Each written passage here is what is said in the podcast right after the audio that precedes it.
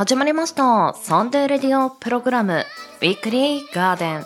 パーソナリティナビゲーターのさこたんです。ワンウィーク。10月22日日曜日から10月28日の土曜日。この1週間分の情報のお届けとなっています。今週の記念日の担当はワンラビさんです。来週10月29日は放送をお休みといたしますので今週が10月の最後の記念日紹介となります。ぜひ番組最後までお付き合いいただければ幸いです。お聞きのあなたは日曜日いかがお過ごしでしょうか？この10月も終わりの方になってくると本当に日ごとにどんどん秋の深まりが迫ってきているなという印象です。山からどんどん麓に秋の便りが降ってくる。そんな日常をねお過ごしの方も多いのかもしれません。少し前であれば朝晩の寒さだけを感じていたんですがこの頃になるともう日中も寒いなと思う日も増えてくるのではないでしょうか。まあそんなこの時期のオープニングトークですので本日は温活のポイント5つ紹介していこうと思います。この冷えというのは万病のもとだとも考えられていますのでぜひ一緒に温活進めていきましょう。では温めるポイント5つの活動を紹介していきます。まず1つ目が筋トレ。体を冷やさないために基礎代謝を上げる。基礎代謝とは何で上げれるのかといえばそうです。筋肉量です。日頃から運動を取り入れられている素晴らしい方はいらっしゃいますでしょうか？私もあのやってはやめやってはやめをねなんか少し繰り返しているような気がするんですがこの寒くなってきた時期の筋トレというのは風邪予防やパフォーマンスにもつながると思いますのでぜひ続けていきましょう。秋冬一緒に筋トレ頑張りましょう。そして2つ目が寝起きにすぐ左右を飲む。起きてすぐ温かい飲み物を摂取すること。そしてカフェインが入っていないものというのがいいそうなので今まで左右をあまり飲んでこなかったという方もぜひこの秋冬に初トライというのもいいかもしれません。左右についてちょっと飲んでみたいなって思うワードがあったんですけれども飲むお風呂、まあ、体の中から体を温めるお風呂のようなものだよとねおっしゃっていた方もいたんですがあ確かにそれだと少し飲んでみたくなるかもなんて思いました。是非体を温めるのにお使いください。そして温活3つ目のポイントが間食はお菓子ではなくナッツ類にすると。お菓子は血糖値の上昇を促し代謝を下げてしまう作用もありますのでタンパク質が補給できるナッツ類がおすすめされておりました。なかなか甘くて美味しいお菓子を全部やめるっていうのはね難しいですけれどもまあ本当に食べたいものもしくは人からいただいたもの以外のものをねナッツ類に変更するのもいいかもしれません。では温活4つ目のポイントです。暑すぎない温度の湯船に毎日浸かる。ベストの温度は38度から40度のぬるめのお湯と記載されていました。そしてポイント5つ目がウォーキングの習慣を身につける。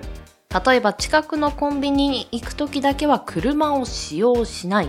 最寄りの駅の1個前から歩いて通うなどなどちょい運動を取り入れるのは負担がなく続けられるポイントでもありますのでぜひちょい運動日常の隅々に詰め込んでいただけたらなと思います。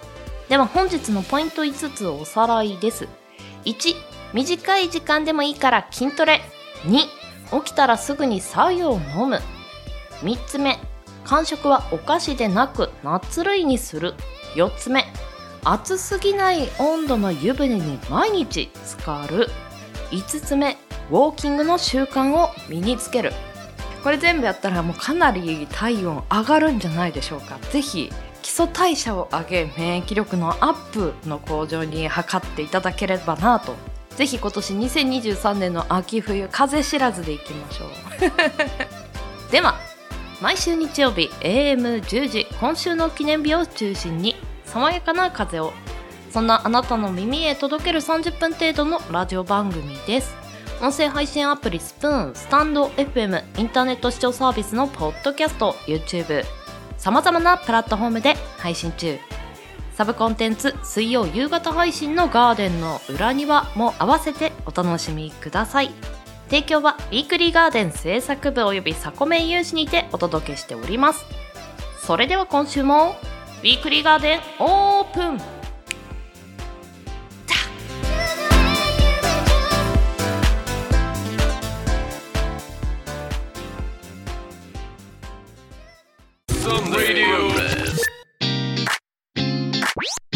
サンデーレディオプログラム。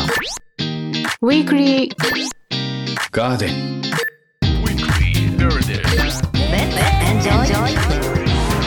さまざまなねあの考え方ができるっていうのがリフレーミングとも言います。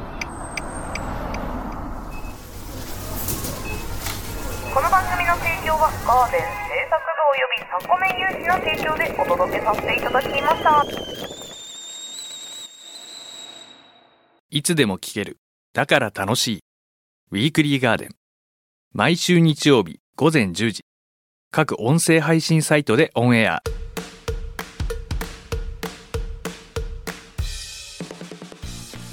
が元気をおじいが知らない明日を。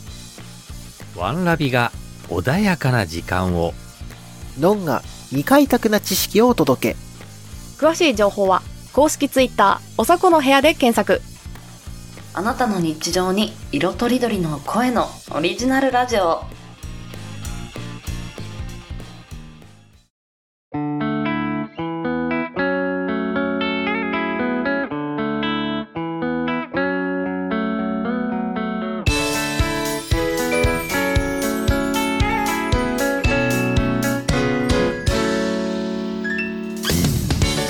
10月22日日曜日から10月28日土曜日。今週の記念日です。こちらは一般社団法人日本記念日協会のホームページに記載されている協会に登録された記念日を紹介していきます。今週全体の項目数は47項目でした。先週の丸美さんから引き継ぎまして担当はワンラビことワンダーラビットです。よろしくお願いいたします。さて今月のテーマ。小さい秋見つけたエピソード。小さい秋。いや小さい秋なんでしょうかね。サンマを食べた。いやサンマって大きなテーマになるんでしょうかね。あの木になっている牡蠣もそうなのかな。虫の鳴き声なんてどうでしょう？あのセミがせわしく鳴いていた頃から今は秋の虫たちがこうリンリンリンみたいな感じで静かに鳴いてますよね。もしくは空だってあの入道雲がもくもくと湧いてたじゃないですか。あれがいつの間にかイワシ雲というかこう空高く雲が昇ってるそんな感じもするんです。もっとそうですね小さいものといえば何だろうな。うん。地元の秋祭りの太鼓の音でしょうか。このいつの間にかひんやりしてきた夜なんですがその夜にどこからともなく太鼓の音が聞こえてくるんです。これは子どもたちや地域の人たちが秋祭りに向けて太鼓の練習楽器の練習を始めた音になるんです。この音を聞くとああもう秋かという感じがして何かしら物思いにふけってしまうそんな時があります。あなたが見つけた小さい秋それはどんな秋でしょうか？では改めまして今週の記念日を見てまいりましょう。まずは本日10月22日日曜日の記念日。協会が制定した記念日は9項目です。この中で紹介するのはドリップコーヒーの日です。神奈川県横浜市に本社を置きコーヒーなどの通信販売を手掛ける株式会社ブルックスが制定したものです。誰でも簡単に美味しく入れられるドリップバックコーヒーの良さを多くの人に知ってもらうのが目的だそうです。日付は秋が深まりこうよりドリップコーヒーが美味しくなる時期これもあるんですがもう一つ10月22日10と22この10をまず「ド」と読むんですね。ドリップコーヒーを22日ふうふうしながら飲んで心も 体も温まってもらいたい。この思いから制定をされているそうです。まあコーヒーってもともと美味しいですよね。まあ美味しいんですがこの涼しい秋時にひんやりするこの時期さらに温かいコーヒーって美味しくなりますよね。先日私景色のいいところでチェアリングっていうものをやっていたんですよ。まあ、ただただあのなんでしょうね。景色のいいところに椅子を持って行って、まあ、座ってただただぼーっとするだけなんですけれどももちろんそこにコーヒーも持っていきましてね。このドリップコーヒーそれからポットにお湯も持って行ってカップも持って行ってそこでコーヒー入れて飲んだんですけれどもまあ美味しいです。ほんとコーヒーそのものも美味しいんですけども景色のいいところで飲むコーヒーはまたさらに格別です。あなたならどんなシーンで飲まれるでしょうか？続いて10月23日月曜日の記念日。教会が制定した記念日は7項目です。この中で紹介するのは不眠の日です。日本人の半数以上が何らかの不眠症状を持っていると言われます。しかしその中の多くの人が対処方法や改善手段の正しい知識を持っていないことから睡眠改善薬などを手掛ける SS 製薬株式会社が制定したものです。日付は2と3で不眠と読むこの語呂合わせから2月3日に制定してありますが不眠の症状は一年中起こるので毎月23日も2と3で不眠の日とされたそうです。睡眠。毎日いい睡眠って取れてますか？私その昔はですねもう寝ても寝ても寝ても寝ても寝足りないくらいに本当に寝ていました。眠かったんです。でもこれ年を重ねてくるとそういうわけにもいかないんですね。朝早く目が覚めちゃったりなんなら夜中に目が覚めちゃって眠れなくなるとか、えーだんだんなんか異常ということではないんでしょうけれども、まあ、そんな状態にあります。さらに今秋の夜長っていうじゃないですか。まあいい素敵なこう番組も始まる。特番もある。美味しい食べ物もある。まあますますこう眠くならないんじゃないかなと思うんですけれどもそんな時は今読書の秋って言うじゃないですか。ですから、まあ、しっかり遅くまで本でも読んで眼性疲労を悪化させることで無理やり眠りに疲れてみてはいかがでしょうか。続いて10月24日火曜日の記念日。教会が制定した記念日は6項目です。この中で紹介するのはマーガリンの日です。マーガリンなどの食用加工油脂を製造販売する会社で構成される日本マーガリン工業会が制定したもの。日付はマーガリンの生みの親であるフランス人のメージュ・ムーリエ・イポリットの誕生日。1817年10月24日から来ているそうです。マーガリン。これ食パンとかを食べる時の必須アイテムですよね。私土日は毎朝パンを食べるんですけれども焼いたパンにこのマーガリンをこう溶かし込みながら塗り進めていくこの朝の作業もなかなか好きでですね。だって味わい深くなるからこう丁寧に塗りたいじゃないですか。あのパンとマーガリンがこう織りなす深い味わいのハーモニーと言っていいんでしょうかね。まあそんな格好つけたものを食べてるわけではないんですけれども。でもとにかくパンとマーガリンの相性っていいですよね。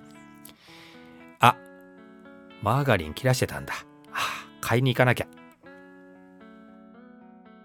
続いて10月25日水曜日の記念日。教会が制定した記念日は3項目です。この日には信濃の国カレーの日新潟米の日プリンの日まあなどやっぱりこう食の記念日がにぎわってますね。食の記念日でにぎわっています。信濃の国カレー新潟米の日ご当地名もついてますね、まあ、そんな記念日っていうのも多いのかもしれません。続いて10月26日木曜日の記念日を紹介します。教会が制定した記念日は15項目です。この中で紹介するのはアルファベットチョコレートの日です。愛知県名古屋市に本社を置きチョコレートやキャンディーアイスなどの製造販売を手掛ける名東産業株式会社が制定したもの。この会社の人気商品アルファベットチョコレート。これは1970年に発売をされ2020年には50年を迎えています。これを記念するとともに長年愛されてきたアルファベットチョコレートをさらに多くの人に知ってもらうのが目的だそうです。アルファベットチョコレート。あの小さな何て言うんでしょうかねこう個包装というかナイロンパッケージで包まれたあの小さなチョコレートたちがたくさん入っているやつですよね。いや私も大好きです。まあ、チョコレートにそもそも目がない私なんであの大袋を開けて食べ始めるとたくさん入っているチョコレートなんですがもうやめられない止まらないかああれは違う商品ですね。もうでもそんな状態になってしまうんです。もう本当ですねあの一気食いをしてしまいそうな勢いで食べてしまうほどまあでもチョコレートって美味しいじゃないですか。やっぱりやめられない止まらないなんです。あでもせっかくこうアルファベットがついてますからね。今度買った時にはウィークリーガーデンとこう並べながら楽しんでみるのもいいかもしれませんね。続いて10月27日金曜日の記念日を紹介します。協会が制定した記念日は2項目です。この日にはエチケットブラシの日機関紙の日こういったところが並んでいるようです。続いて10月28日土曜日の記念日を紹介します。協会が制定した記念日は5項目です。この中で紹介するのはプレスリリースの日です。インターネット上でプレスリリースを配信するサービス PR タイムズの運営などを手掛ける株式会社 PR タイムズが制定したもの。オープンで透明性の高い情報発信を迅速かつ正確に行うことが PR の根幹。その PR 活動で欠かせないプレスリリースにできることを考えパブリックとの有益な関係づくりにつなげる日とするのが目的だそうです。なんかちょっと難しいですね。プレスリリースって分かりますか、まあ、私も専門ではないのでそんな詳しいことは言えないんですけれども、まあ、いわゆるいつどの時点で情報を公開するのかまあ、公にするのかということになろうかと思います。そうですね。車の開発でよく見るのかなと思うんですけどもあのテスト走行なんかをやってる時に車の全身を何かでこう覆って覆い隠してデザインをこうひた隠しにしながら研究を続けていくじゃないですか。あれもプレスリリースの時が来ないと、まあ、その時期が来ないと一般には公開をされませんよね。いつどこで誰に公開するのか。なんかこう戦略的なものって感じますよね。プレスリリース、うん、ああなたのこの配信番組作品これもいつ発表されるのかいつ公開されるのかこれってプレスリリースと同じかもしれませんね。ここまで協会が制定した今週10月22日日曜日から10月28日土曜日までの記念日をご紹介いたしました来週は番組がお休みの週となります。ということで再来週の担当はのんさんの登場になります。のんさんがどんな記念日を語ってくれるか楽しみにしておきましょう。ここまでの担当はワンラビことワンダーラビットでした。コーヒーを飲んだら夜眠れないぞと言っているそこのあなた。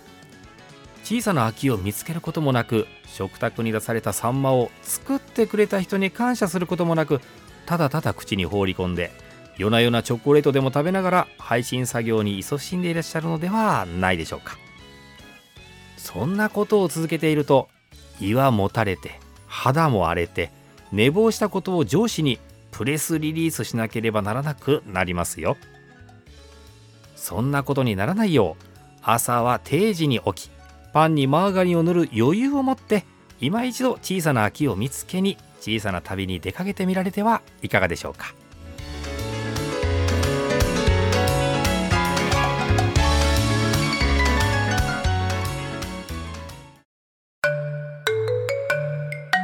記念日の種みんなでおっきく育てよう。ウィークリーガーデン。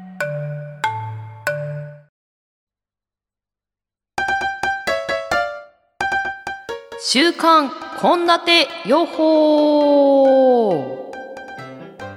今週も始まりました。ウィークリーガーデンの料理コーナー。今回で30回目となりましたが、まあ、30回目にお届けするのが本日10月22日に誕生日の有名人がいらっしゃいましたのでそちらの方にまつわるレシピをお届けしていこうと思います。本日お誕生日なのはイチロー選手です。おめでとうございます。イチローにまつわるレシピちょっと気になりませんか？けどねあのこれ言っている間にももうすでにああれじゃないって思ってる方もいるかもしれません。頭に浮かんでいるものがあるとしたらそれは正解です。本日お届けするのはイチロー選手の母親秘伝カレー。ございます。ちなみにこのイチロー選手とカレーについては、まあ、イチロー選手は毎朝カレーを食べているそうです、まあ、それは毎日のコンディション自分が味覚がどのように変化したり体の変化や気持ちの変化を知るためにルーティーンというものを設置してでその中の一つが毎朝カレーを食べるっていうところだったそうです。自分の変化に気づいてコンディションを整えるということを日課にされていたそうです。そんなイチロー選手が毎日食べていたカレーを紹介していこうと思います。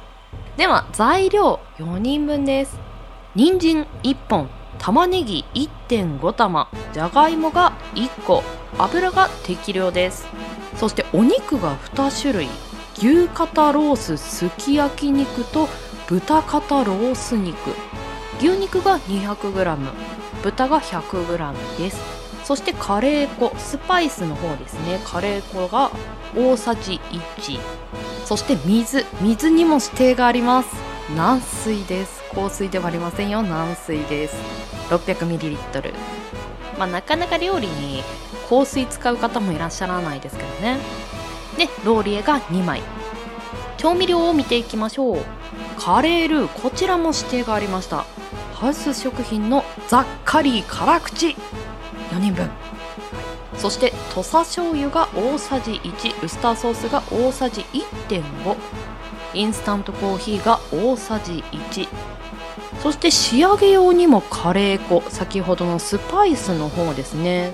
大さじ1分の1では作り方を見ていきましょう。丸1人参玉ねぎじゃがいもは小さめに切ってください。豚肉牛肉は食べやすい大きさに切っておきましょう。丸2鍋に油を熱し人参じゃがいも玉ねぎを炒めてください。油が全体に馴染んだら肉を加えて炒めていきましょう。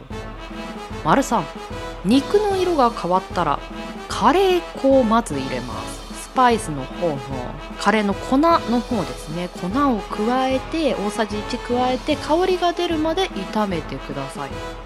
丸4水ローリエを加えて30分ほど具材が柔らかくなるまで煮込みましょう。丸5先ほどのカレールーザ・カリー辛口4人分と土佐醤油ウスターソースインスタントコーヒーを入れ混ぜながらとろみがつくまでしっかり煮てください。割る6番。ここもポイントですね。食べる直前にカレー粉大さじ1 2を加えてよく混ぜて完成と。カレー粉とカレールーを入れるタイミングが3回もあるっていうところがこだわってるなというところですけれども。まあ、ポイントとしてはイチロー選手は人参が苦手でしたなので人参は必ず超細かく刻んでいたそうです。最後にカレー粉を加えることもスパイスカレーのような味わいになり風味が増すという効果があるそうです。カレーはこだわっていて玉ねぎを飴色になるまで炒めるだとか人参をすりおろすだとかさまざまなご家庭で作り方があるかもしれませんがこのイチロー選手の母親秘伝カレー味わってみたくないですか？私もちょっとトライしてみようかなと思います。では今週の週刊献立予報でした。エンディングへ参ります。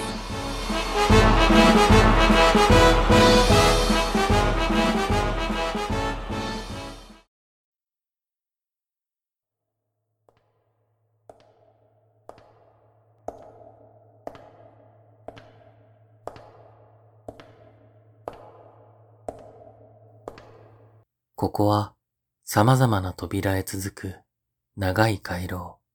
扉の先にあるものは新たな発見か、いつの間にか忘れていたことか、それとも明日への道しるべか。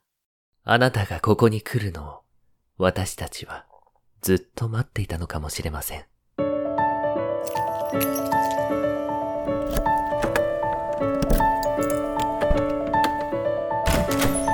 ようこそ、声の扉へ。声の案内人があなたをご案内します。月末最後の7日間、7人のパーソナリティが作り出す空間から、月ごとのトークテーマでお届けします。あなたの一人時間に寄り添うラジオ。今日も夜がやってくる。22時、共通アカウントにてお待ちしております。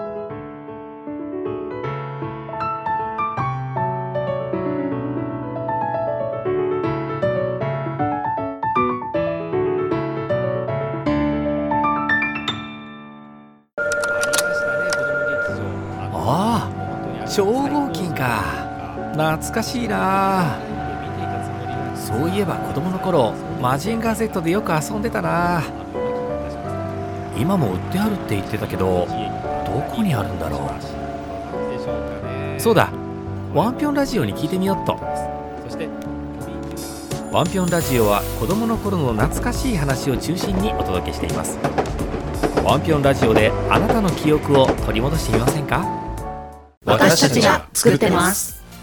みんな一周するんだよね、パーソナリティが。で、それで12月からこの1ヶ月、まあ、パーソナリティとしてももう少しクロストークの相手も意識した方がね。会議によってまとめ方とまた考え。見つける言葉じゃないけど、なんかそういうのをちょっと取り入れて変えるような、まあ、そういう台本作りの資料というか、えーまあ、それを出してもらうことで。その前の放送とかなんかこう聞いててなんか名言のリストアップ話の書き出し方していたので、結構大事なの結構より深くウィークリーガーデン。ウィークリーガーデンウィークリーガーデン。ウィークリーガーデンは毎週日曜日 AM10 時各種音声サービスにて発信しています。あなたの1週間が素敵な1週間になりますように。また次の日曜日にお会いしましょう。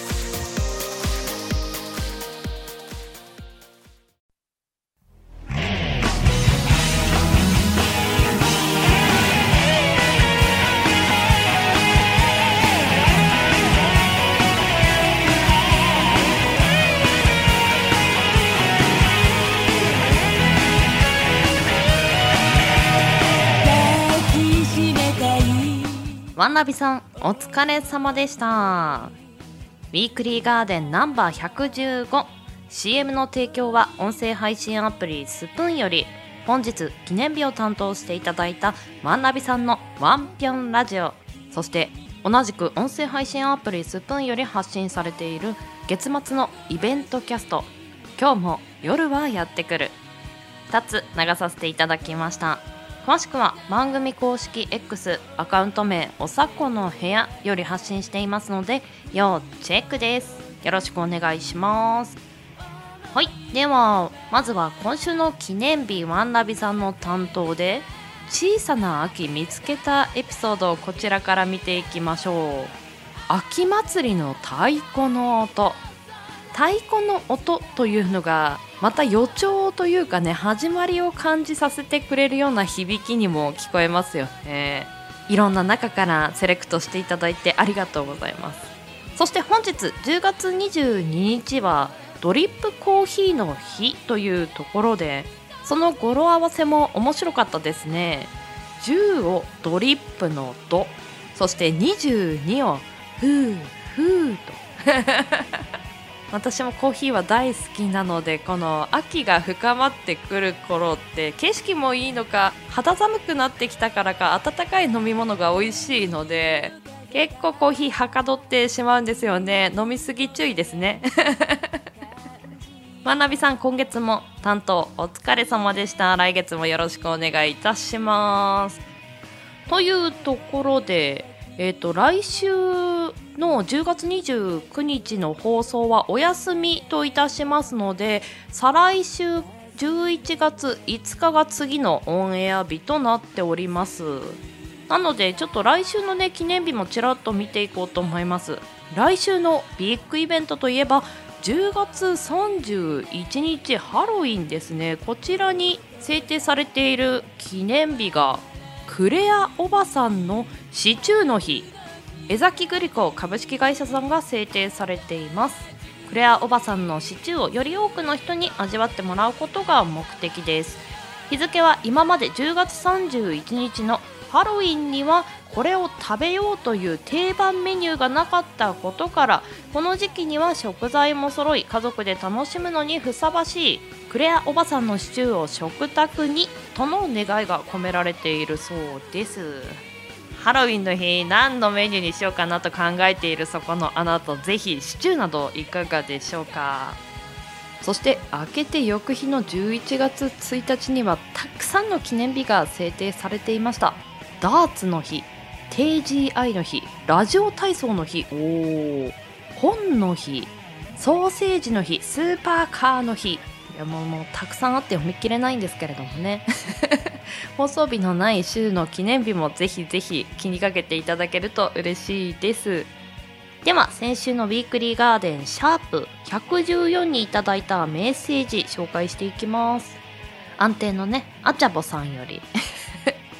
サバイバルダンスと、まあ、先週のあのレシピのサバとなんかかけてあるというか踊ってらっしゃるんですけどサバイバルダンス。サバがイバるダンスという謎のね メッセージを残されていますがありがとうございます。今週イチロー選手のカレーどんな風にいじるのかちょっと期待でございます。あっちゃんもコメントありがとうございます。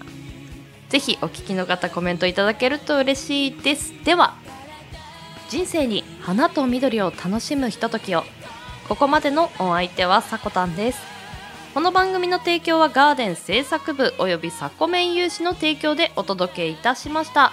サブコンテンツ水曜夕方配信のガーデンの裏庭でもお待ちしております。皆さんよきウィークリーを。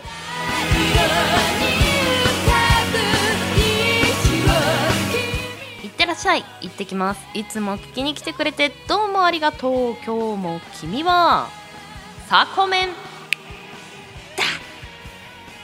次の放送日はもう覚えましたね。11月5日来週はお休みです。では来月お会いいたしましょう。いってらっしゃい。